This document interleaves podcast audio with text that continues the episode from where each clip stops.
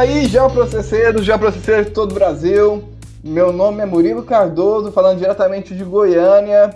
E depois da terceira balançada, o bicho não escapa. E aqui é Nacélio de Sá, direto de Calcaia, tentando botar o Ceará no mapa do War. Aqui é Sadek, direto de Belém. Eu curti o tema dessa, dessa conversa como um tostine. E aqui é João Ataí, direto de eu não sei onde eu moro. Você não sabe onde você mora? Tá perdido. É, eu sou uma pessoa sem casa. Eu sou de Pernambuco, moro no Rio Grande do Norte e vivo na internet. Então. Como é o nome daquele, como é o nome daquele jogo que o pessoal cai do avião no mapa? O Free Fire. Fortnite, Free Fire. Free Fire, o pessoal cai do, cai do avião no mapa. Então esse é o João. Aqui é João caindo, caindo do avião direto desse Free Fire aqui. A música do João é. Meu escritório é na praia, eu tô sempre na área. Eu só ia falar que a vida é que nem um Battle Royale. Você cai de paraquedas e. E eu não sei mais.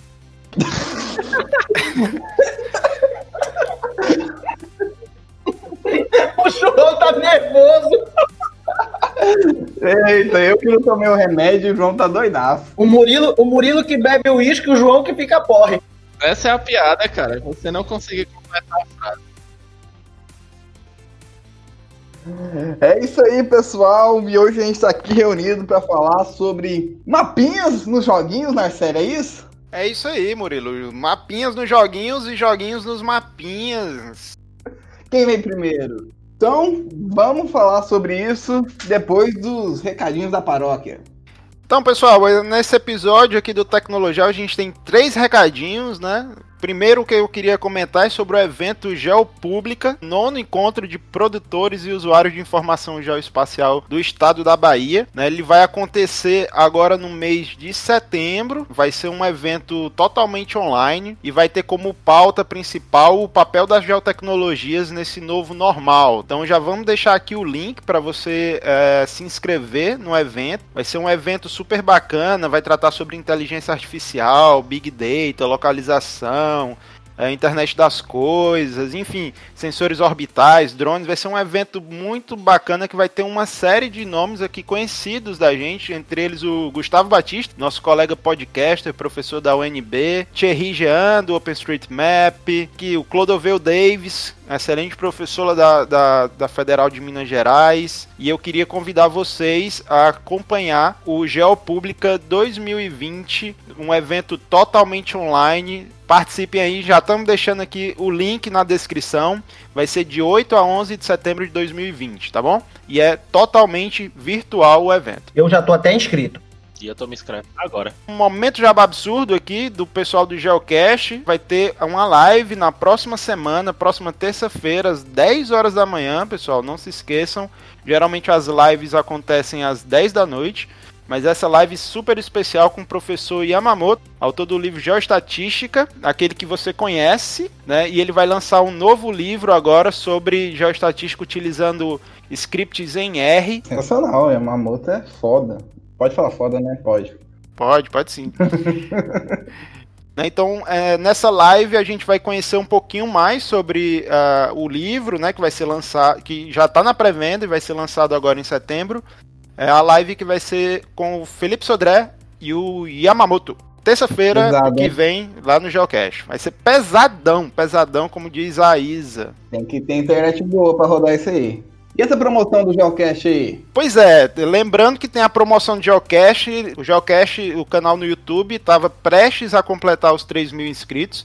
A gente já conseguiu bater a meta dos 3 mil inscritos no canal. E a gente tem uma super promoção rolando, onde você pode se inscrever no link que está aqui na descrição para concorrer a um curso de QGIS do Anderson Medeiros, o GeoStarter de QGIS.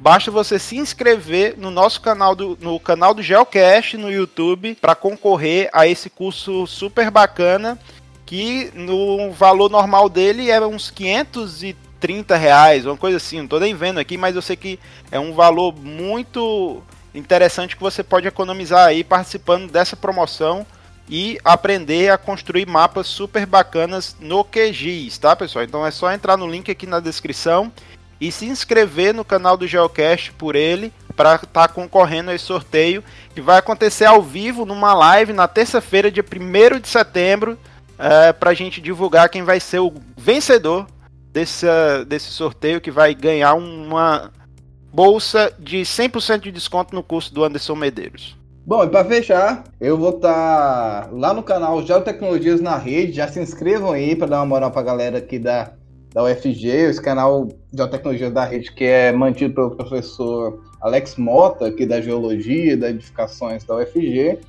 E a gente vai falar sobre a importância das tecnologias na formação dos professores de Geografia na próxima terça, dia 25 do 8, ou seja, no dia que está sendo publicado esse podcast, no outro dia, né?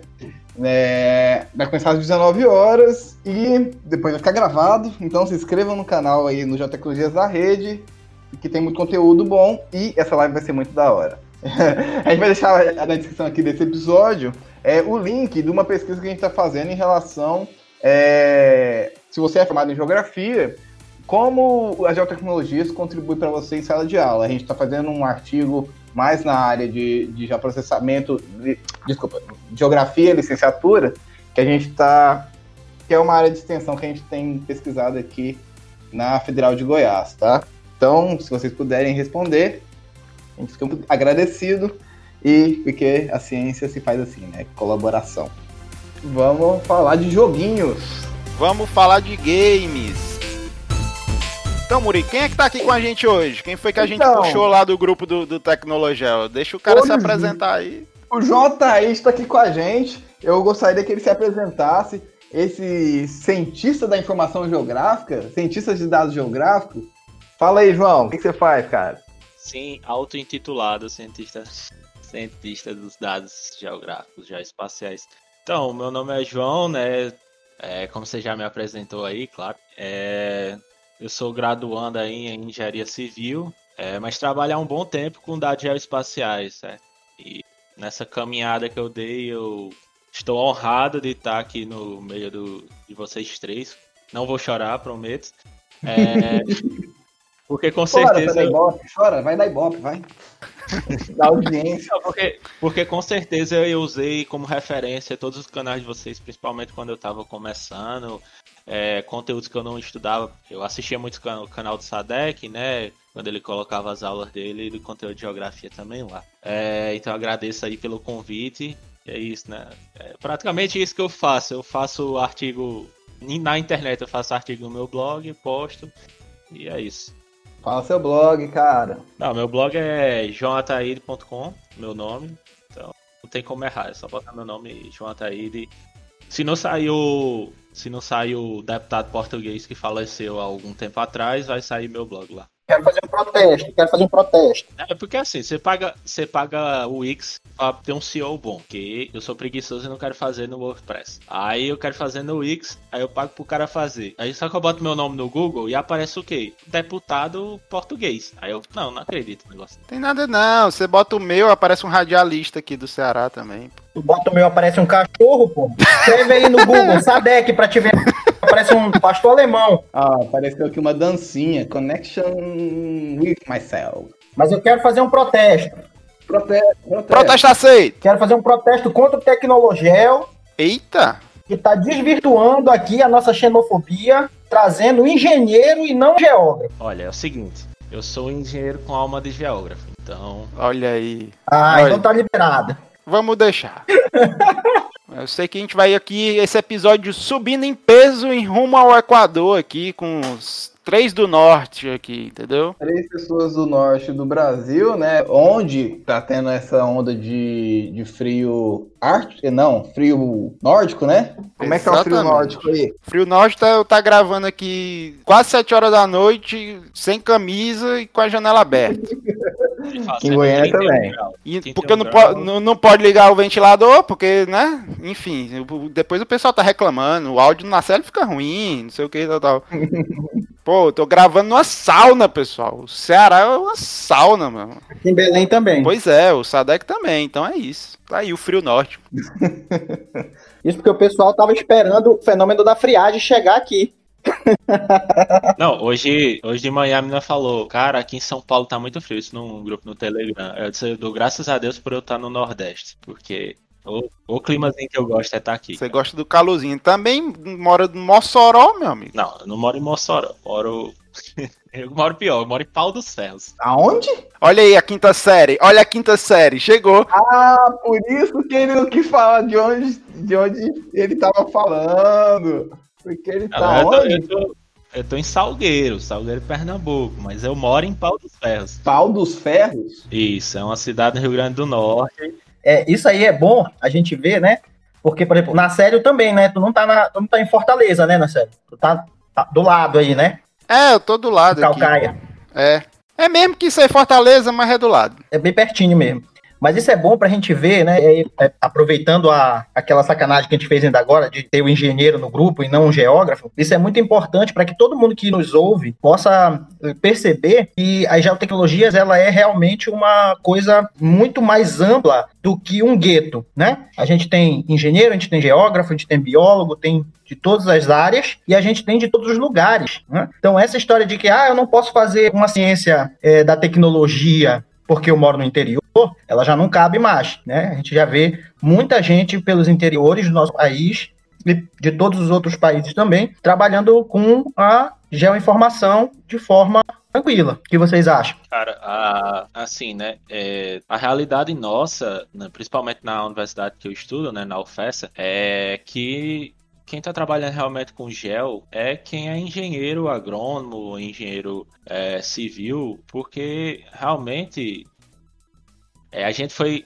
apresentado por esses agrônomos, né, que são muito costumeiros eles trabalharem com bacias, com delimitação de bacias, fazer geoestatística de área de plantio e tudo mais, e influenciou. Eu sou, eu digo hoje que eu sou engenheiro civil com alma de geógrafo, porque eu penso muito mais com a cabeça de um geógrafo, né, pensando onde, do que com um engenheiro civil no que eu vou fazer como um técnico realmente, sabe? O que é que eu vou fazer para isso aqui, intervir, entendeu? Eu penso muito mais como vocês pensam aqui, né? Então, Não, e é bacana É porque eu acho que em Pau dos Ferros é onde tu tá fazendo a graduação, né, João? Isso, é assim, eu eu digo que eu sou nômade também porque eu estudo em Pau dos Ferros, eu faço uma pós-graduação em Mossoró e faço uma pós-graduação online também. Então, é, eu não tenho um casa, de fato. Eu tenho hora que eu tô em Mossoró, tem hora que eu tô em Pau dos Ferros, tem hora que eu tô em Salgueiro, tem hora que eu tô em Recife. Só canto quente, mano. Mas enfim. a questão é que, eh, por exemplo, Pau dos Ferros eu acho que não tem nem curso de geografia lá, né, nas universidades. Tem? Licenciatura. Tem a licenciatura, né, em geografia. É. A gente vê muito o pessoal do, do- das engenharias usando muita tecnologia da geoinformação, cara. Isso é muito bacana, né? Você consegue ter muita, muita produção de, de, de informação geoespacial porque vocês usam demais, né, as tecnologias. Eu tenho um colega que foi para aí, foi para Caraúbas. Sei, Carol. Então ele foi para Caraúbas e ele foi fazer engenharia e a última vez que eu conversei com ele, ele estava trabalhando com drone para fazer o mapeamento e eu achei isso incrível. Então, é, eu em 2016 eu fui apresentado a primeira vez ao mundo da geotecnologia, né? Eu paguei a disciplina de topografia e eu já estava trabalhando no projeto pesquisa e extensão no acesso à terra urbanizada, né? Assim, quem trabalha com regularização fundiária provavelmente já deve ter escutado falar, né? É, de pesquisa e extensão acesso à terra urbanizada. Eu comecei a fazer as práticas, né? Fui para Natal, fiz levantamento em pau de serra com drone, com estação total, fui para Natal, fiz levantamento com estação total e era aquele negócio, eu ficava, cara, eu não quero ser só um apertador de botão, né? Então eu preciso saber o que é que tem atrás daquilo ali. E eu comecei a pesquisar, eu fui do técnico da aplicação da engenharia civil e fui entrando no teórico cada vez mais. Então eu fui começando a entrar, entrar no assunto e fui cada vez me apaixonando mais pela área. Vi que tem geotecnologias e também tem ciência de dados que está interligada. A gente usa algoritmo de um no outro e, e faz essa translocação das práticas. Então foi mais ou menos isso que como eu entrei, né, no mundo das geotecnologias e como todo mundo sabe, geotecnologias é aquele assunto apaixonante. Depois que você aprende a ver o mundo pelo onde e não só mais pelo porquê e o que, é, você fica realmente é, impressionado e quer cada vez mais sugar desses conteúdos, né? E aí, Sadek, depois dessa, você acha que ele pode continuar a gravação, depois dessa declaração de amor aonde? Eu vou, eu vou deixar ele, porque ele, é, ele tá entrando na área agora com onde? Quando ele entender o espaço geográfico, aí ele pode passar pro segundo nível desse game. Falar em game, então, vamos começar falando dos jogos analógicos que tinham mapas. Ah, então, o primeiro jogo, eu acho que um dos primeiros jogos que eu lembro que eu joguei que tinha alguma coisa com mapa foi tabuleiro, o War, né? Até falei na introdução, ah, eu acho que quem jogou o War já viu lá aquela questão é você ter o logo vem, vem logo na cabeça quando você vai estudar um pouquinho depois a questão do que a geografia serve em primeiro lugar para fazer a guerra. Quando você escuta isso e você olha o tabuleiro do War, é isso aí mesmo. Beleza, Marcelo, agora me explica uma coisa. Como você consegue atacar os Estados Unidos do Japão? A Terra é plana. É, é, só, só para ficar aí o questionamento. Aqui tem um questionamento. A gente tem que ver qual é o War que a gente tá falando, porque tem o War que tem avião, tem o War que tem míssel, tem o War que tem navio. É, tem Né? o War Romano, tem o War Viking também. Não, sabe o que era bacana do War? É que quando eu jogava, eu jogava com meu cunhado, meu ex-cunhado, na verdade. E aí, a gente meio que fazia novas regras. E era assim, então era meio geopolítico o negócio, não era só o joguinho em si. Então a gente fazia acordos entre, entre exércitos, a gente fazia acordos, olha, tu não me ataca ali na Oceania que eu não te ataco em tal lugar. Aí, ah, beleza, então vamos fechar esse acordo, vamos, era acordo de cavalheiro, só de fala, né? Aí, beleza, ninguém se atacava até um período da, da guerra, só que chegava num ponto que o objetivo de um estava sendo, é, vamos dizer assim, impedido pelo acordo de cavalheiros. Então, por hora a gente olha, de repente tu tava ali, tava de boa, não tava prestando atenção em nada, quando tu dava o cara tava te atacando. Dizia, meu irmão, a gente não tinha um acordo. Não, mas agora eu quebrei o acordo. É, era muito bacana porque a gente fazia novas regras dentro do mapa com acordos que são hoje acontecem, né? Não, tu não, tu não pega o meu mercado aqui que eu não pego o teu mercado ali. Olha, tu não pode passar com o teu navio para cá levando mercadoria porque eu que tenho domínio geopolítico desse território e tal. Então era porreta ou por causa disso. Mas você sabe que o jogo de RPG de tabuleiro, ele foi criado com base nisso que vocês fizeram na infância, né? É, os caras estavam jogando um, um jogo de guerra de tabuleiro, que tinha um pouco de interpretação, e eles foram notando que você tinha como criar uma novas regras, e foi aí. Então pode dizer que pode ser que Sadek tenha criado o RPG e a gente não sabe. Falando em RPG. RPG, Sadek, jogou muito? Joguei. Cara, RPG eu acho que foi o que eu mais joguei. Deixa eu ver, até os meus 14, 15 anos. Dos 11 aos 15 anos eu joguei muito RPG. Depois eu abandonei também. Nossa, é viciante, cara. Eu tô fora, RPG eu nunca joguei não, RPG. RPG do, do o original, né, com, com livros, dados e... Imaginação, né, cara? Pois é, o RPG ele é imaginação, velho. Então tu não precisa ter os livros, tu não precisa ter as cartas, tu não precisa ter boneco, tu não precisa ter nada. Tu precisa ter uma pessoa que seja assim mais, vamos dizer, alucinado para ser o mestre, que é quem vai contar a história, e tu precisa fechar teu olho e sentir a parada. É isso. Então o cara vai te contando a história, vai te dizendo por onde tu tá andando, é uma floresta assim, é uma floresta assada, tu cruzar um rio, quando tu chega do outro lado tem um cara lá, tu vai conversar com esse cara e tu diz vou. E uma coisa que eu sempre falei para os meus amigos que hoje são gamers, por exemplo, é que nesses nos primeiros jogos que eles diziam que era de universo aberto, uma coisa que me incomodava era eu não poder chegar e abrir as gavetas dos lugares, mexer nas coisas. Porque no RPG a gente fazia isso. O cara dizia: Tu entrou na sala. A primeira pergunta que tu fazia: O que que tem na sala? O cara dizia: Tem uma porta e tem um armário. Aí tu dizia: Eu vou investigar. Aí tá, beleza, investiga. Então eu vou olhar essa parede aqui. Eu vou sair batendo na parede todo dia pra ver se não tem nada oco. Aí não, não tem. No armário, eu vou olhar o armário. Ah, tá trancado. Joga o dado. Aí tu jogava o dado. Tem que tirar seis pra poder abrir a gaveta. Aí tu tirava cinco. Não, não abriu. Tá, então vou continuar aqui. E assim ia. Quando eu cheguei nos jogos de PC, de, de PC e de console, tu não conseguia fazer isso. E isso meio que me frustrou, então não me deixou é, transpassar do RPG de, de dado e papel pro game de console ou de, de computador, entendeu? Caraca, Sadek queria matar mesmo os programadores, viu? É.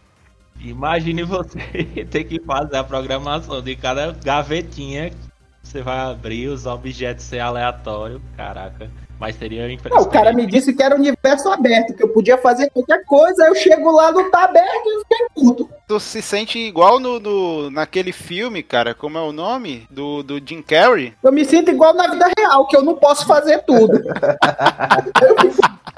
não pode atropelar uma velhinha na rua. Não pode, GTAzão, pô. É, mas aí é isso daí. A gente tá chegando, tá, tá, falando um pouquinho mais da questão que o João colocou de programar tudo, a gente tá indo aí para um futuro onde os jogos estão ficando cada vez mais abertos, né? Mas isso aí vai lá na, mais na frente, quando a gente vai falando de jogos mais modernos, por assim dizer, né? Essa questão do, de abrir mais o mundo pro, pro cara poder explorar, né? Então, antes da gente ir pros jogos digitais, é, queria pensar se, de alguma forma, o banco, banco Imobiliário era um mapa. Tem que ver se lá no livro do Banco Imobiliário tinha o um código de urbanismo da cidade. Sabe que nessa história de banco imobiliário eu jogava também com esse meu ex-cunhado. E era a mesma história. Ah, eu quero. Eu vou cair aqui na tua casinha. Não, vamos fazer um acordo. Quando tu cair ali no meu Murumbi, eu não te cobro. Aí tu não me cobra aqui em Ipanema. Aí eu dizia, ah, beleza, então, a gente fazia acordo e, e, aí só ficar roubando dos outros, saca? É muito jeitinho, Sadek, mano. É muito jeitinho. então, é, o Banco Imobiliário Agostinho Carrara que você jogava, né? Que é exatamente isso que acontece na vida real, né? É, vocês estão migrando pra vida real aí, jogando. É, o Sadek jogava o nível lá pra cima, cara. Já fazia, quebrava as regras do jogo, que já tinha as regras, para fazer as regras reais aí. Cara. É, a gente sempre tava metendo regra nova. Sempre tava metendo regra nova. Quando chegava naquele ponto que tu botava todas as casinhas que podia dentro do negócio, a gente inventou que tava construindo prédio. Aí fazia os prédios, aí aumentava, a gente fazia a conta em cima da carta para ter mais dinheiro. E aí depois acabava o dinheiro do papel, a gente imprimia o papel, o outro papel xerocava, né? O outro papel para ter mais dinheiro no joguinho. Olha aí, cara. Imprimindo dinheiro, cara. Solução para todos os problemas aí. Ou seja, banco imobiliário é geopolítica, né? Geopolítica brasileira. E o War mais ainda, né? Tá vendo, João? É por isso que eu tô te falando, ó. A geografia, ela permeia todas as coisas. Bom, já que o, o, o Sadek citou aí os RPGs, falando tão mal desses preciosos games que a gente começou jogando lá no Nintendinho. Você não, né, João? O, jo o, João, o, João, o João, quando o João nasceu, o último Nintendo já tinha ido pro saco. Porra, lá vai eu ser o velho de novo do grupo, né? É. Eu comecei no Atari, papai. É. Mas RPG? Tinha, tinha RPG.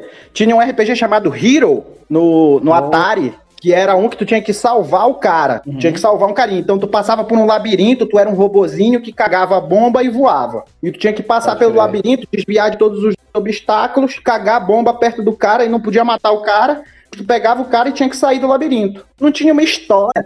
Era Atari, né, papai? É o real Bomberman, porque ele era um homem, cagava bombas. É.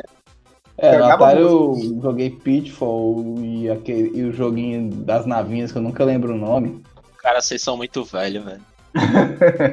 o Pitfall era o, o, de, de avião que passava em cima do. Não, o, o Pit, coisa não, de gasolina fazia... é, Pitfall, o Pitfall era o cara que ia correndo e tinha um jacaré. Ah, pode crer, pulava do jacaré, pode crer, é... pode crer. Isso. Mas eu sou velho, pra te ver só, né? Não, você não é velho, não, não você é, é velho. É, eu joguei boa parte desses jogos aí, porque eu, eu sou mais novo eu sou mais novo dos meus, meus primos todos, sabe? E eles tinham esses videogames e quando ia comprando novo, aí eles passavam o antigo pra mim. Sabe que nem roupa velha, quando você passa pro seu primo mais novo? É, pra mim eram uns videogames que também funcionava dessa forma. Então eu joguei boa parte desses jogos todos.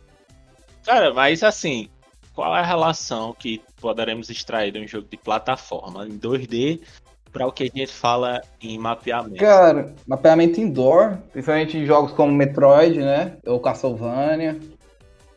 Você, você tem aí nesses jogos os primeiros esforços, assim, porque, assim, uh, por que, que a gente está falando de jogos, né? Primeiro porque a gente vai falar sobre vários jogos que tem mapas como um recurso real mesmo do jogo, né? A gente vai falar de jogo mais mundo aberto, vai falar de GTA e tudo que pegam mapas reais e emulam, né? Mas a gente tem que levar em consideração também a toda a questão da indústria de desenvolvimento dos jogos com a questão da tecnologia, né? Então, a tecnologia que era utilizada para fazer um joguinho desse do Atari mesmo, era uma tecnologia já de ponta para a época, né? E que era utilizada de certa forma para também em outras áreas para o mapeamento. Então, quando o Murilo fala do mapa indoor, todos esses jogos que a gente está falando, você tem a questão dos obstáculos, né? Do, do bonequinho poder navegar em um mapa, mesmo que seja em 2D, como que a gente vê ali, aquele do Mario, por exemplo, o Mario mais famoso, né? Super Mario World, né?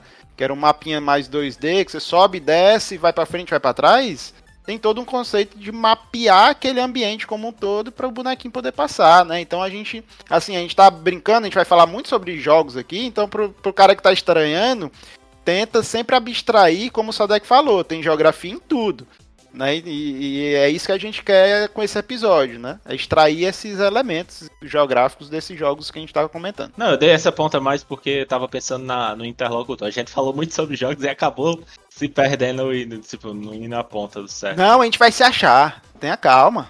Assim mesmo, João. Vai rolando, a gente vai, vai dançando, uma hora termina. Uma hora, uma hora a gente desata esse nó. Não, eu ia falar que os jogos chamados Metroidvania, né, que são inspirados aí em Castlevania e, e no Metroid, é, o, o, mapa acaba sendo fundamental, né? Que você precisa destravar locais no, no mapa para você. Aí você volta e você tem que estar olhando aquele mapa ali no seu visor para você lembrar onde você foi, onde você não foi, onde você abriu, onde você ainda não abriu. Então, tem que eu ter senso que, de localização. Né? Que quase todos os jogos, né, que, que a gente joga, de fato, eles dependem de um mapa, né? De alguma forma o mapa está presente, assim. Eu uh, não consigo visualizar algum jogo que não tem algum tipo de, de mapa ali dentro, né? Então ele, o mapa está sempre presente nesses jogos. Eu tenho que fazer uma ressalva naquela frase que eu falei ainda agora, que a geografia permeia tudo. Eu tenho que associar ela aí também à matemática, tá? Matemática Sim. também permeia tudo. Então, quando a gente está falando dessa, desse universo 2D aí que o série está colocando, o mapa plano, a gente não pode esquecer que tudo isso está atrapalhando num plano cartesiano aí, um x e y, uma latitude e uma longitude. Né? E aí teve os, os primeiros jogos que depois começaram a embutir uma, uma terceira é, unidade aí, né? Imersão, que é profundidade e tal, né? Que até então, por exemplo, se a gente for levar pro, pro Super Nintendo, a gente tinha ali, por exemplo, Street Fight, Mortal Kombat, era tudo aqui no plano 2D. Depois essas coisas começaram com Taken, eu acho, a ter um plano 3D, né? Então tu já conseguia rodar o boneco, era uma onda. Então, a matemática e a geografia permeiam tudo. Pronto, tá feita a ressalva. Lembrando que cada evolução dessa, assim como a gente tem no nosso dia a dia, trabalhando com dados espaciais, né? Quando você trabalha com informação em duas dimensões, é uma complexidade. Quando você vai para a informação em três, e a gente hoje fala até em cinco, seis dimensões, é, a, a, o nível de complexidade aumenta, né? Então os jogos eles foram evoluindo conforme a tecnologia da época foi dando essa oportunidade de sair é, de um plano 2D mais simples, como o, o Pong, né? Que é um dos primeiros jogos, né? Que é só uma bolinha indo de um lado para o outro e dois tracinhos subindo e descendo, né? E você ia controlando até você ter jogos extremamente complexos. Só para não deixar a tradição matar, quem programou o Pong foi Steve Wozniak, que também trabalhou na Atari e é um dos fundadores de qual empresa? Foi quem? Quem? Steve Wozniak. Ah, tá, entendi Steve Wonder. Foi o que eu entendi Não, também. ele enxergava. Steve Wonder. Você, cara, como é que o cego, como é que o cara cego programou isso? Aí Beethoven, Beethoven compôs cego. Surdo. Surdo, surdo, surdo. Mas, Quem compôs cego foi quem compôs cego foi Mozart. Não, mas tem, tem programador cego que faz jogos também. Tem, inclusive, eu ia falar, quando eu falei que todo jogo tem um mapa, eu lembrei de um episódio de um podcast que eu vou deixar na descrição, que eu não lembro agora, mas eu vou pesquisar, que era um papo com um cara que é programador cego, não sei se era o Lucas Radaeli, e ele fala de um jogo que ele tem todo um mapa, toda uma complexidade, mas o jogo é pra gente que tem deficiência visual. Então o jogo é tudo escuro e o jogo é só com sons, entendeu? E você tem que mapear o jogo inteiro com som. Então, tipo assim. E a gente sabe que o som é um elemento importante na questão do mapeamento e que ele é utilizado em várias tecnologias para a gente fazer localização, né? Então tem. A, até nesse sentido, o mapa é importante, entendeu? Mano, só pra voltar na coisa da programação aí, a Ada Lovelace criou linguagem de programação sem ter computador, velho. Então, enxergar, não ouvir, a mulher criou a linguagem, linguagem Pra fazer camisa. Eu vou pra vender na 25. Foi isso. Pra botar desenho na camiseta, fazer fotinha do rei e botar lá pra vender. Mas foi isso. Eu fiquei pensando agora nessa nossa conversa aqui é sobre, por exemplo, é, eu nunca, eu nunca, já na verdade já tinha pensado várias vezes nesse processo, mas eu sempre fiquei pensando, se um dia eu perder a minha visão, como é que eu vou trabalhar, né? E aí agora vocês falando desse, desse processo do cara que é programador cego, eu fiquei pensando, será que existe algum, é, não geógrafo, mas geoprocesseiro ou geoprocesseira que é cego, que, que consegue trabalhar? Como é que seria? Fiquei agora curioso. É difícil imaginar o programador comum da programação, ele tem um leitor de tela, né? Então fica lá o software o tempo todo dizendo o que está escrito, né? Pois é, porque não, eu, eu sei que, por exemplo, para quem vai estudar cartografia é uma coisa, né? Então tu faz os mapas táteis e tal, faz maquete, aquela coisa toda. Agora, será que tem um geoprocesseiro, alguém que trabalha com sistema de informação geográfica ou com sensoriamento remoto que seja deficiente visual? Depois eu vou até conversar com a minha esposa, que ela é dessa área. Ela já gritou dali, não conheço ninguém.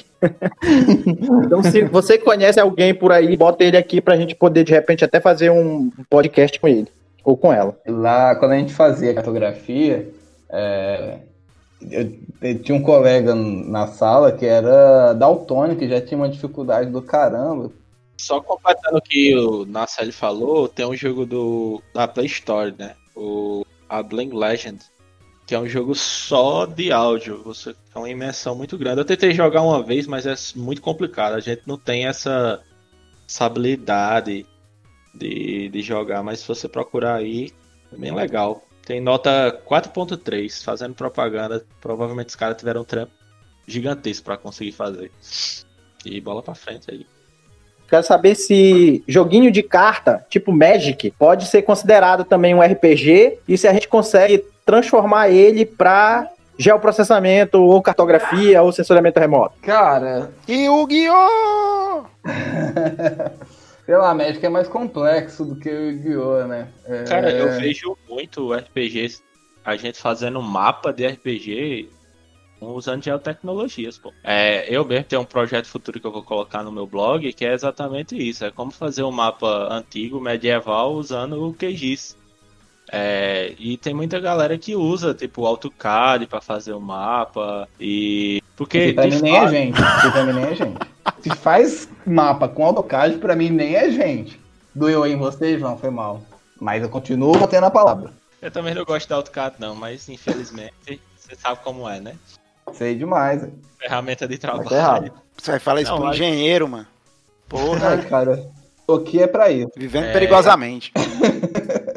Mas sabe por que, que eu puxei a história do Magic? Porque um tempo atrás teve um pessoal eu não me lembro quem era, quem era esse pessoal. Eu sei que eu entrei em contato com eles depois, mas eles não, não me deram retorno. Eles fizeram um negócio parecido Magic, só que com geoprocessamento. Então, em vez das cartas terem é, entidades, elas tinham os satélites, elas tinham as imagens, elas tinham as empresas, saca? E aí, com isso, tu ia tendo as tuas cartas e tu, tipo, montava a tua empresa e tu podia. O, o objetivo era pegar trabalhos, pegava trabalhos, e aí com as cartas tu via se tu conseguia resolver aquele trabalho. Se tu resolvesse, tu ganhava mais cartas. E abria a possibilidade de ter outros é, trabalhos, né? Então eles foram na linha do Magic, mas levando isso para um lado mais geoprocesseiro, vamos dizer assim. Só que eu entrei em contato com eles porque a minha ideia era pegar esse, esse projeto deles que foi analógico, né? Eles fizeram as cartas e transformar isso para um app de celular. Só que aí na época eles disseram que não estavam muito interessados em fazer isso e aí a gente meio que também broxou e deixamos para lá. E eu não sei se isso ainda existe, se está pela rede, mas Fica aí o, o relato. Tu falando isso, eu só, só imaginei o Yugi fazendo Eu invoco Landsat 5 e jogando assim. Eu não sei porquê. Porque você é nerdão, cara. É, eu acho que é. Ó, isso aí é da hora, hein, Sadek? Bora fazer. A gente tem um programador aí, ó. Já era. Você joga Landsat e a Amazônia rebate com nuvem, e aí. a gente usa o Sentinel 1 radar para transpassar as nuvens. E qual seria o Exódia Yu-Gi-Oh! do geoprocessamento? Qual seria a nossa Exódia? O Exódia seria o Cyber, né? Porque tem várias partes dele por aí. Foi mal, gente. Tô, tô muito tô nervoso hoje. então bola pra frente. Mundo aberto? Mundo aberto, que nunca é aberto, mas vamos lá. Há controvérsias. Você jogou Zelda no Nintendo Switch? Não! Não, porque eu não tenho o Nintendo Switch. Nunca nem vi o Nintendo Switch. Nintendo Switch é coisa de rico! Então, você não pode falar que nunca é aberto. Eu acho que o grande jogo de mundo aberto que as pessoas pensam é GTA, quando fala de mundo aberto, né? Grande precursor, grande jogo que mais popularizou a partir de GTA 3. Não, mas ele popularizou não por ser mundo aberto, ele popularizou por você conseguir fazer chacinas, né? É, foi praticamente por isso. Qual é o jogo? Qual é o jogo? GTA. Ah, gostei muito, GTA.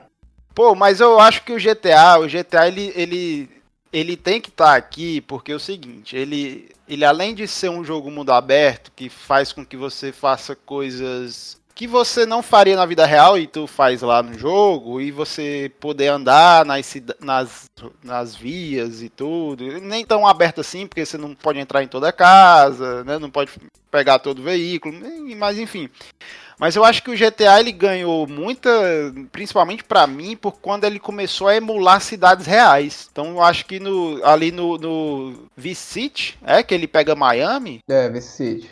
E aí, tipo, Depois... tipo, isso, isso foi indo, assim, bem foda, assim, porque diz, pô, é uma cidade de verdade que tá aqui, entendeu? E isso já usa algumas tecnologias que a gente vê hoje em jogos mais modernos, emulando perfeitamente a cidade, assim.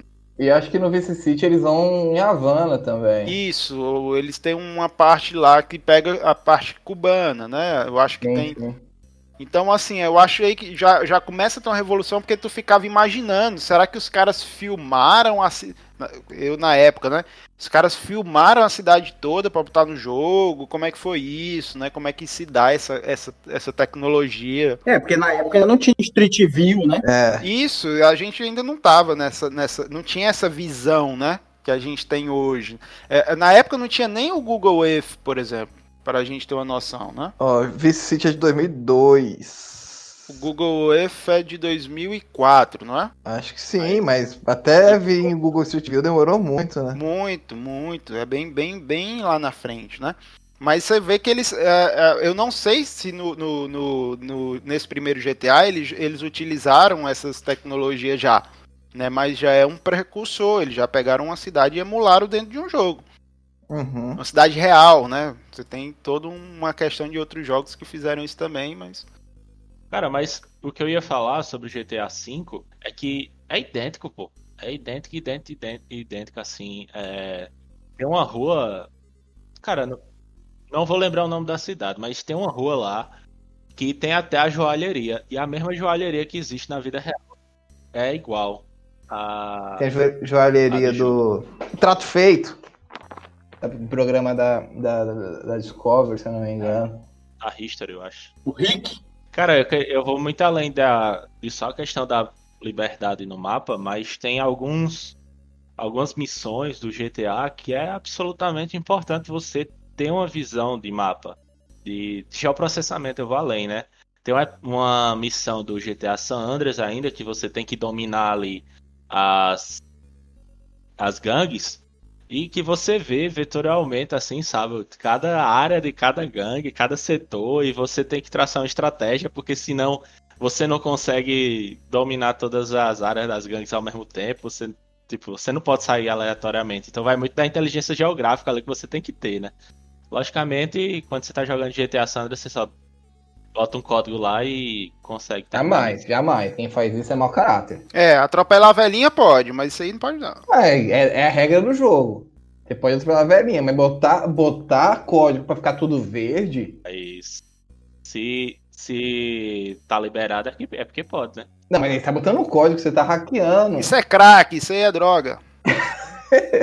Nessa mesma pegada aí, teve aquele jogo que saiu agora recentemente, eu não lembro o nome, da, que, da. Qual é o nome da empresa? Não é Ubisoft, é Ubisoft? Acho que deve ser. Que eles é, são. É um cara que vai hackeando as coisas. Já viu? Tô lembrando. É, não sei o que é o Watch. Watch Dogs. É, Watch Dogs. Watch Dogs. Esse Eu é acho foda mesmo. É bem legalzinho. Eu, eu lembro muito daquela série, né? Mr. Robot. E é Você muito relacionado a, a isso também. É, você, você tem acesso. Não, é vi- vivendo no mundo real que a gente vai viver mais à frente aí, né? O cara que tiver a habilidade de hackear vai poder entrar na internet das coisas e controlar o que quiser, né? A gente tá só esperando uma jogo- coisa. A gente tá só Mas esperando. esse jogo ele é bem interessante por causa disso, porque ele mostra a evolução do geoprocessamento com o sistema de informação. E como o sistema de informação pode ser é, burlado, né? Olha, eu vou dizer uma coisa pra vocês. Isso daí eu só, ve- eu só tô vendo o futuro. Vocês falaram agora desse último jogo aí. Que o Elon Musk já falou. Eu vou trazer ele de novo aqui, fazer denúncia. Eu já denunciei ele várias vezes aqui. O cara tá ganhando bilhões agora na, na, na pandemia e ele falou do Neurolink. É, Sério, peraí, antes de tu fazer a denúncia, é tipo assim, tô ficando chato já de estar denunciando de novo. Vou denunciar de novo, cara. Porque depois vocês não vão chegar e dizer assim, ah, mas ninguém avisou. É eu e a Zagal. Eu e a Zagal, a gente tem um negócio contra esse cara. E eu tenho um livro dele aqui, viu? Eu, só pra dizer, eu tenho um livro dele aqui que eu quero estudar ele. Porque ele tá, inclusive, tá do lado do, do, do protocolo Blue Hand. um do lado do outro. Porque esse negócio do Neurolink, você ter um chip no seu cérebro, você vai bugar tudo aí, igual o Hot Dog. É, o Hot Dog é o nome do, do jogo? Hot Dog, é, Hot Dog. Mas ele é um dos piores capitalistas burgueses que existe a ele hoje na face da Terra. Eu acho que vocês deveriam parar de falar, falar de Elon Musk, porque vocês sabem que eu tenho uma amizade muito próxima dele. Vocês viram até uma foto que eu postei no grupo algum tempo atrás. E, cara, é assim, eu sou, sou fã do cara na forma que ele conseguiu evoluir a tecnologia. Não como o cara é, certo? Só deixando claro. Mas ele tem uma visão além Mas foi só explorando o trabalho dos outros, pô. Oxê. E, na verdade, na Não, joga, da- seu, joga seu, seu celular na parede aí, ô Sabec. É isso que eu ia falar, mas eu não não uso Apple, pô. Eu uso Windows Phone. Mano, tem todo. Você tem que ser o Windows Phone até hoje? Tenho sim. Caralho, que inveja. Cara, cara, tem, tem que pegar nessa edição a, a expressão de voz do Murilo Cardoso falando. Você tem o seu Windows Phone até hoje. Isso é muito coisa de gente que usa Apple, cara. Não, não, não, muito pelo contrário. O melhor, o melhor telefone que eu tive foi o meu Nokia 930, Windows Phone. É, pra mim, é o melhor sistema operacional que tem. A Microsoft falhou em não despejar caminhões de dinheiro nos apps pra desenvolver pra ela. Windows Phone é perfeito, ele roda liso, cara. Não, mas não, mas é sério, agora eu fiquei encucado. Certo que o cara fez algumas coisas que não são legais, mas a evolução, salto tecnológico que ele conseguiu fazer com o livre mercado foi coisa que, tipo, a gente não tá acostumado a ver. Em poucos anos o cara conseguiu fazer coisa que demorou séculos pra gente conseguir fazer, sabe? Alguma coisa ele sabe. Se ele é alienígena ou não, aí eu já não sei. Conhece aquela, aquela história assim? Se enxerguei mais longe foi porque subi no ombro de gigantes? É isso. A grande questão do Elon Musk é que ele esquemou muito nesse ano com, com defendendo a abertura e o não fechamento, né? É, com relação à Covid. Além dessas prévias aí que, que, o, que o Sadek falou, ele é bem questionável como empresário. Mas eu concordo, cara. Ele, ele é um ser humano, né? As pessoas só querem que é, ver heróis ou vilões, mas ser humanos é um voltando pro assessoramento remoto aí, é- é- são vários níveis de cinza, não tem como ser preto ou branco, né? E o Elon Musk, Steve Jobs, e, entre outros, são seres humanos, falhos como qualquer outro, e gênios também. Eu vi, eu escutei, eu, eu dei, uma, dei uma pausa aqui. eu- Vocês estão falando de, de, de filme agora? 50 tons de cinza, Murilo, é? Exatamente. Exatamente. Eu, inclusive, é a minha indicação nesse, nesse episódio, é 50 tons de cinza. Nossa senhora. Ficou Bom. até um vácuo no. Vamos pra onde agora? Jog- Joguem os dados, por favor. MOBA é aquele jogo que eu mais joguei em minha vida. Foi Então, legal. Que jogo é esse? MOBA. MOBA, não, MOBA é o tipo, né, de game. É o Tower Defense. É o LoL, LoLzinho, LoLzinho. Isso, Dota, LoL. Cara, joguei demais. Heroes of the Storm. É, também tem o Heroes, né, que é o do, da Blizzard. Mas diz aí, fala aí, João. Explica o Cara, MOBA pra gente.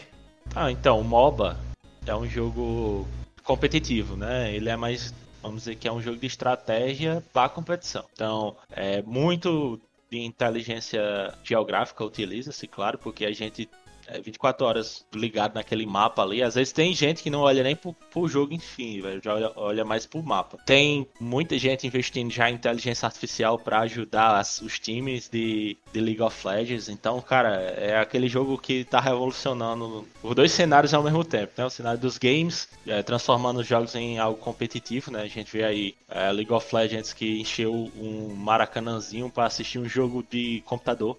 Ah, Cara, é um negócio. É, é um negócio surpreendente. Surreal. É surreal. Você, você nunca pensaria no passado aí, é, pensando que o videogame ia chegar no nível que a gente chegou agora. Não. Quando a mamãe dizia que eu ia ficar. Quando a mamãe dizia que ia queimar a televisão, eu nunca imaginei que ia chegar nesse nível. Eu botei até um, eu botei até um artigo, o, o Nacelli coloca aí no, no final do episódio, que tem um artigo do, do Rafael Fontes, que ele fez, ele fez um artigo no Medium, né? No Data Hackers, que ele faz essa análise aí espacial. Cara, ele fez um, um trabalho bem legal, meio que analisando o mapa de calor da, das áreas mais importantes do, do, do, do jogo e tal, né? Que se como embasamento pra galera que joga, sabe? Achei bem massa. Não foi pra esse jogo que o pessoal pegou aquela a inteligência artificial que ganhou o gol e botou pra ela jogar e em meia hora ela, ela ficou invencível? Não, desconheço. É, eu acho que teve. Como é o nome? League of Legends? É esse o nome do jogo? É. Isso. Eu acho que foi. Acho que é esse. Né, um que é uma cagada, é um monte de bonequinho rodando, tu, tu quanto é lugar, um monte de gente se matando, não é isso? É isso aí. É isso aí. Mas a maioria Eu dos jogos nunca entendo. é desse jeito. Nunca entendo essa porra desse jogo. Mas Isso é coisa de gente a- jovem. essa inteligência artificial é coisa de gente jovem, é. E aí essa história dessa inteligência artificial, eles pegaram e botaram ela pra aprender como jogava e aí deram só, só um pedaço do mapa pra ela, igual como todo mundo joga. Aí ela ficou perdendo por muito tempo. Aí os caras pegaram, tiraram e deram o mapa inteiro pra ela. Ela podia ver o mapa todo. E aí e é pronto, em meia hora, se não me engano, meia hora ou dez partidas, alguma coisa assim, ela ficou invencível. Ninguém conseguia mais vencer ela. Eu vou procurar esse artigo e a gente deixa aí na descrição. É um trabalho interessante o cara usar a aprendizagem por reforço, né? E conseguir realmente fazer esse bot aí, esse, essa inteligência artificial pra fazer é, ganhar o game, né? Aí fica uma coisa atenta pro futuro aí, provavelmente vai alguém fazer isso aí, né? E vai, e vai ser preso por isso, ou sei lá. Vai sofrer alguma Não, já penalidade. fizeram, né? É. Já fizeram. Eu, não- eu joguei muito pouco Dota, mas League of Legends acho que foi o jogo que eu mais joguei. Porque de fato eu peguei mesmo no hype ali da- do, do jogo, então todos os meus amigos jogavam, até hoje jogam, né? Nenhum de vocês jogou League of Legends? Não, eu joguei só Dota. E, e, e Heroes of the Storm. Cara, eu não consegui jogar. É muita informação pra minha, pra minha visão e pra minha cabeça. Não consegui. Eu cheguei a jogar um pouquinho, mas aí eu abandonei. Eu tinha que fazer outra coisa da minha vida. Eu também abandonei porque eu tinha que fazer outra coisa da minha vida. Eu tive que estudar. Mas. Porque é um jogo que suga sua alma. Você coisou o contrato ali, você já botou o cartão pra comprar um skin é, de uma feiticeira pra usar. né? Desse jeito. Mas tem muito mapeiro que joga, e eu conheço. Conheço muito mapeiro que joga LOL. E é isso aí, tá certo. Mas é, É. bom para treinar também a questão de reflexo, cara. Ah, o dedinho tá bem rapidinho, ó. Tic, tic, tic. Próximo contrato lá pra empresa, eu vou dizer: joga, joga LOL.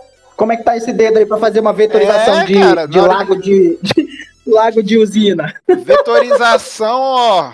Voado, viu? Sadek me deu, Sadek me deu uma ideia agora. Eu vou pegar esses meus amigos que jogam LoL até hoje, vou chamar eles, vou botar pra ins- instalar o QGIS e vou gravar um vídeo de quanto tempo eles conseguem vetorizar alguma coisa e vou depois eu vou O dedo chega é musculoso, é?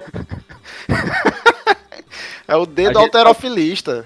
fazer um trabalho aí se jogos digitais melhoram a sua habilidade de vetorização. Aí, quando- tá vendo aí? Aí Sadek já pode botar lá nos requisitos para novos funcionários. Contratação. jogos- Quando sair esse artigo, João, tu bota lá. Agradecimento para mim. Tem que ter, tipo assim, no mínimo seis meses de experiência no LoL. Bom, pessoal, essa é a primeira parte do nosso cast sobre joguinhos e mapinhas. A gente que falou um pouco mais da experiência pessoal e, e, e como a gente via, né, quando a gente jogava o, os games e, e, a interação com os mapas. Essa primeira parte foi, então, nossas experiências, e a gente vai na segunda parte um pouco mais técnica. Então, comente aí, vamos falar que jogo a gente faltou a gente falar aqui. É, fala nas nossas redes sociais, no Instagram ou no Twitter, né, Tecnologel. Manda e-mail pra gente, tecnologelpodcast.gmail.com e pesquisa aí no Telegram é, pelo Tecnologel e entra lá no nosso, no nosso canal pra gente trocar uma ideia também. Beleza? Então vamos para as indicações desse episódio sobre joguinhos e mapinhas e etc. Fala aí, João. João, começa? Eu, eu só tenho uma indicação hoje. Então, minha primeira indicação vai para o livro, já que a gente tá falando de games, né? Nada, nada mais interessante do que um, é, um livro baseado num jogo de RPG, né? Um personagem muito legal, criado pelo Azagal. Então vai a indicação aí do Ozob, Protocolo Molotov. Tu é babaca, cara! Eu tô, eu tô esperando ainda o volume 2, né? Já, eu, eu, toda vez que eu vou, eu vou lá no Instagram, aí tem uma propaganda do Ozob, eu vou lá, cadê o volume 2? Cadê o volume 2? Eu Gente, eu tô chamando o João de babaca não, esse é um bordão do Ozob, esse personagem que ele citou aí. É, é um livro muito legal, velho, é uma ficção científica cyberpunk bem, bem top. A outra indicação é a série. A série do Castanhari, né? Que tá na Netflix, Mundo Mistério. Bem legalzinho. Tem uma pegada muito parecida com Cosmos. Mais lúdica assim, mas bem baseada cientificamente. Que polêmica isso, essa frase que você falou. Porque o povo vai torcer tudo, vai falar que você tá equiparando. Não, o Castanhari é o novo Carl Sagan. Carl Sagan? Não, peraí porque não podemos comparar nem, nem Neil deGrasse Tyson, nem Carl Sagan. Não dá para comparar com outros divulgadores científicos. Os caras fizeram um trabalho sensacional. Eu sei que essa série dele deve ter gasto uma grana, meu irmão. Porque o cara viajou pelo mundo inteiro e tem uma arte muito porreta, a série. Muito deve ter sido o cara. Não, e por último, só deixa outra indicação aí: é você acessar meu blog. Olha aí. É aí, olha aí. Já veio no final. Olha aí. Você esqueceu do Expresso da Manhã. Sim, é. Não, é porque eu tinha esquecido, Não, na real. Ele, ele jogou o Expresso do Amanhã, mano, pra fazer o dele hoje, cara. Fala aí do seu blog. Não, mas acesse meu blog aí, manda feedback, ideias. É... Foi interessante aí, é isso. Essas são as minhas indicações. Bom, eu vou fazer aqui, vou pular aqui a fila, vou deixar o Murilo e o Sadek para o final, porque eu só tenho, basicamente, são é uma, duas indicações, são os dois jogos, assim, que eu tenho aqui, que eu costumo jogar de vez em quando, que é o Cities Skyline, que eu já indiquei há um tempo atrás, que é um simulador, né, você simula toda o ecossistema de uma cidade, né, você tem como montar toda a cidade ali, um jogo de simulação nos moldes de SimCity, que eu joguei muito quando era mais novo, inclusive fazia os mapas na mão para poder depois ir pro computador, tava no, ficava em sala de aula desenhando mapinha de cidade para depois chegar no computador e tentar fazer igual. E é muito bacana, né? E o outro é o War Thunder, né? Que é um simulador de combate aéreo, naval e, e de, de, blindados, né? Que eu jogo bastante a parte aérea dele, né? Você é um piloto de avião no meio da Segunda Guerra Mundial. E tem vários cenários, vários mapas super realísticos que tu vai é, sobrevoando. E é basicamente é um jogo de guerra, né? um simulador de. de é, quando você bota na parte de arcade, você brinca um pouco mais de pilotar o avião ali e tal, mas na parte de simulação ele é muito é, preciso e tudo mais. Você simula toda a questão da aviônica do, do, dos aviões da Segunda Guerra Mundial. E você tem um cenário absurdamente perfeito ali embaixo, um mapa muito bem feito que eu acho super fantástico e dá para jogar em todos os sistemas operacionais porque eu rodo ele em Linux. E é isso. Então vamos lá, eu tenho só algumas indicações de livro né? Eu vou indicar primeiro aquele que a gente já falou aqui no episódio, que é a geografia. Isso serve em primeiro lugar para fazer a guerra, né? Do nosso querido Ives Lacoste. É isso aí. Depois eu vou indicar. Hã? o War, o livro do O War. War, é. Princípio do War. Depois eu vou indicar um que é bem nessa pegada aí de realidade e, e, e gel, né? Vamos dizer assim, gel e, e jogo, que é Simulacros e Simulações, do Jean Baudrillard. E por fim, eu vou indicar O Poder do Pensamento Matemático, que eu acho que ele traduz bem como a gente pode pegar a vida real e botar para dentro da máquina. Apesar Murilo. dele começar com uma história da matemática, depois ele começa a te dar esses princípios. Tem um outro, tem um outro livro que é nessa mesma pegada, que é Por que o café esfria tão rápido? Também é nessa pegada matemática do cotidiano. Acho que são essas quatro aí pra mim. Murilo, o homem voltou, Murilo. Voltou com tudo, né? Voltou com tudo, cara. Trouxe os livros que ele não indicou no último, ele indicou tudo agora. E o pior é que é um melhor que o outro. É porque agora eu consegui vir aqui na minha estante olhar. Lá na outra eu tava lá em cima, não conseguia ver nada. Então, pessoal, hoje eu tenho poucas indicações. Eu vou indicar pra vocês é, Fórmula 1, que é o jogo que eu tô jogando muito. No último cast eu tava jogando ra- Rally, agora tô jogando Fórmula 1. Tem mapa, então acho que vale. Né, pra, porque eu acho que ninguém indicou o jogo, apesar de ser um cast sobre jogo. E vou também indicar uma música do, do Daft Punk chamado Game of Love, só porque tem game no nome, é uma música que eu gosto muito. E falar pra vocês que quando vocês estiverem amando, não joguem, porque isso atrapalha o amor acontecer. Ficou louco. Nossa, Vou até, tatu- vou até tatuar. É minha próxima o tatuagem. cara indicou tatuagem, mano. E com essa frase fantástica de Murilo, Na sério. Então eu vou deixar uma polêmica pro próximo episódio. Pode jogar no trabalho? Pokémon GO, joguei no trabalho, só digo isso. Capturei Pokémon em cima da mesa do chefe. Pode. Se for o jogo da vida. Não, então, mandar um abraço para todos. Foi uma satisfação inenarrável estar presente aqui nesse podcast. É, um abraço a todos e. Como é? um- Você falou igual o. o, o Falou Golo, que nem o Golo. é, Ai, precious. My Precious. Busquem conhecimento. Falei primeiro. É isso aí, muito obrigado, João, pela participação, por aceitar o convite. Não se esqueçam lá de acessar o, o- o blog do João, joataíde.com, que é muito foda, né? E é isso aí, continuem se cuidando, a pandemia continua aí matando gente, então se cuidem, cuidem das pessoas próximas a vocês, porque essa, essa pandemia tá, tá levando muita gente boa, né? Aliás, aproveitando, fica esse episódio uma homenagem ao, no- grande Harold Stricker, que faleceu semana passada, grande Android, podcaster aí que nos inspirou muito, ilustrador, grande artista. Então, fica esse essa homenagem a ele. Fiquem bem, se cuidem e até o próximo episódio.